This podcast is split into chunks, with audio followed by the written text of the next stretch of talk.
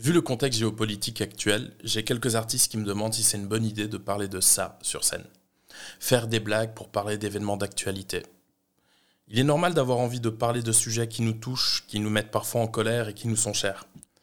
Et si t'as reconnu la référence du titre qui prétend faire du rap sans prendre position, punchline culte qui date d'il y a plus de 25 ans, écrite par le duo Arsenic, reprise par Lino et plus récemment par Youssoufa, félicitations.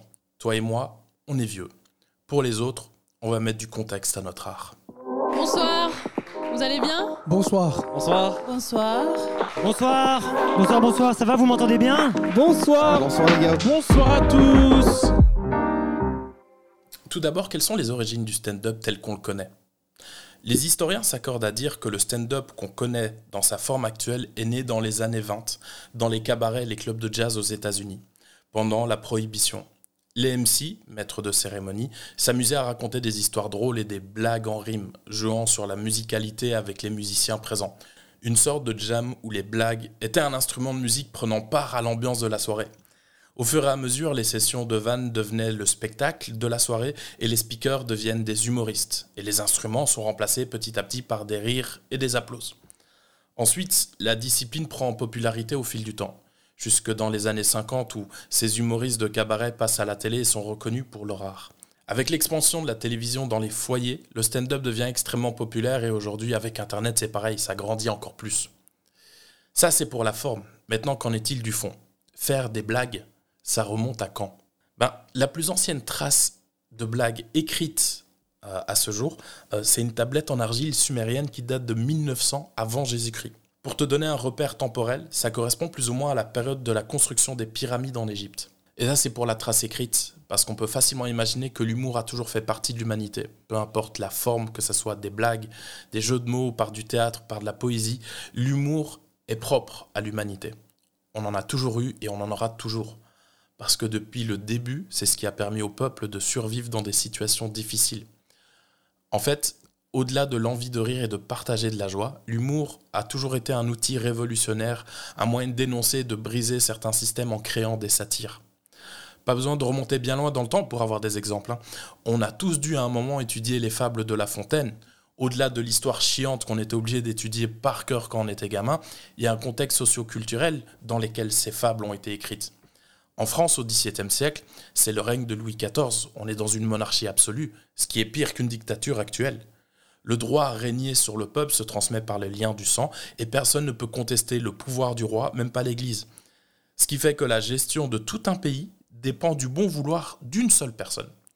Pour peu que cette personne soit susceptible, si tu vas pas dans son sens, on te tue sans même passer par le goulag. Du coup, comment faisaient les gens pour s'exprimer? Comment on exprimait son désaccord sans risquer sa vie? Bah Par l'humour en écrivant des satires sur la société. Et Jean de La Fontaine, c'est ce qu'il a fait.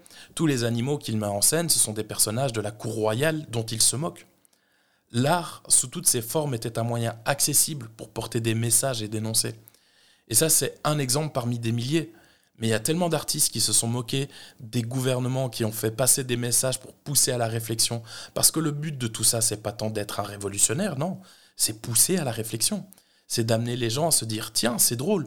Mais si c'est drôle, c'est pas parce que c'est un peu la merde et que ce serait intéressant de faire autrement.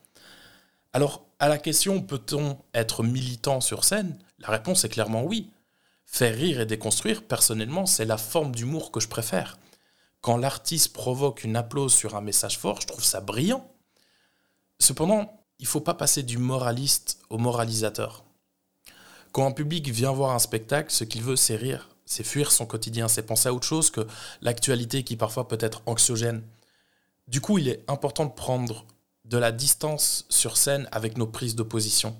C'est essentiel d'être nuancé dans son propos et de s'en tenir aux faits et non pas aux émotions. Le moraliste analyse la question morale derrière les événements, il pousse à la réflexion, il ouvre un débat et une remise en question. Il appartient à chacun de repartir avec la volonté de réfléchir au sujet abordé. Le moralisateur est là pour imposer un système de pensée. Il s'impose comme une autorité morale supérieure et n'est pas dans une volonté d'échange d'opinions et de points de vue. Ne devenez pas moralisateur sur scène parce que là, on tombe dans de la propagande. Laissez ça aux médias et aux gouvernements qui le font déjà au quotidien. Donc oui, on peut militer pour des causes qui nous touchent en étant drôle. de la plus petite à la plus grande, que ce soit pour contester le nombre de parkings payants jusqu'aux conflits internationaux en passant par la réforme complète d'un système patriarcal. Soyez le ou la porte-parole du sujet qui mérite d'avoir plus de visibilité selon vous. Faites ça avec intelligence, faites ça avec subtilité. Vous, n'arriverez jamais à convaincre tout le monde parce que sur chaque thématique, il y a toujours deux opinions minimum vous tomberez toujours sur des personnes qui sont en désaccord avec vos propos, que ce soit parmi le public, que ce soit parmi les artistes ou même parmi les producteurs. Chacun est libre de suivre ses valeurs morales et je vous invite à respecter celles des autres. Et je vous dis pas ça pour faire de vous des révolutionnaires sur scène. Vous pouvez totalement monter sur scène juste pour faire rire. Pas besoin d'être affilié à une cause pour faire du stand-up, pas besoin d'être une minorité, pas besoin d'être pauvre ou d'appartenir à une classe sociale spécifique. Votre objectif principal peut totalement être propager du rire et de la joie. Cet épisode est là uniquement dans le cas où vous vous posez la question de prendre position sur scène sur certains sujets. Cet épisode est là pour replacer le rôle de l'humour dans certains contextes socioculturels. L'histoire avec un grand H nous montre que les choses peuvent changer, que certains codes moraux peuvent être remis en question, que les gens peuvent s'unir pour renverser des gouvernements et faire valoir leurs droits. Et les premiers à permettre aux gens de réfléchir, ce sont les artistes celles et ceux qui ont dénoncé, qui ont tourné au ridicule certaines situations.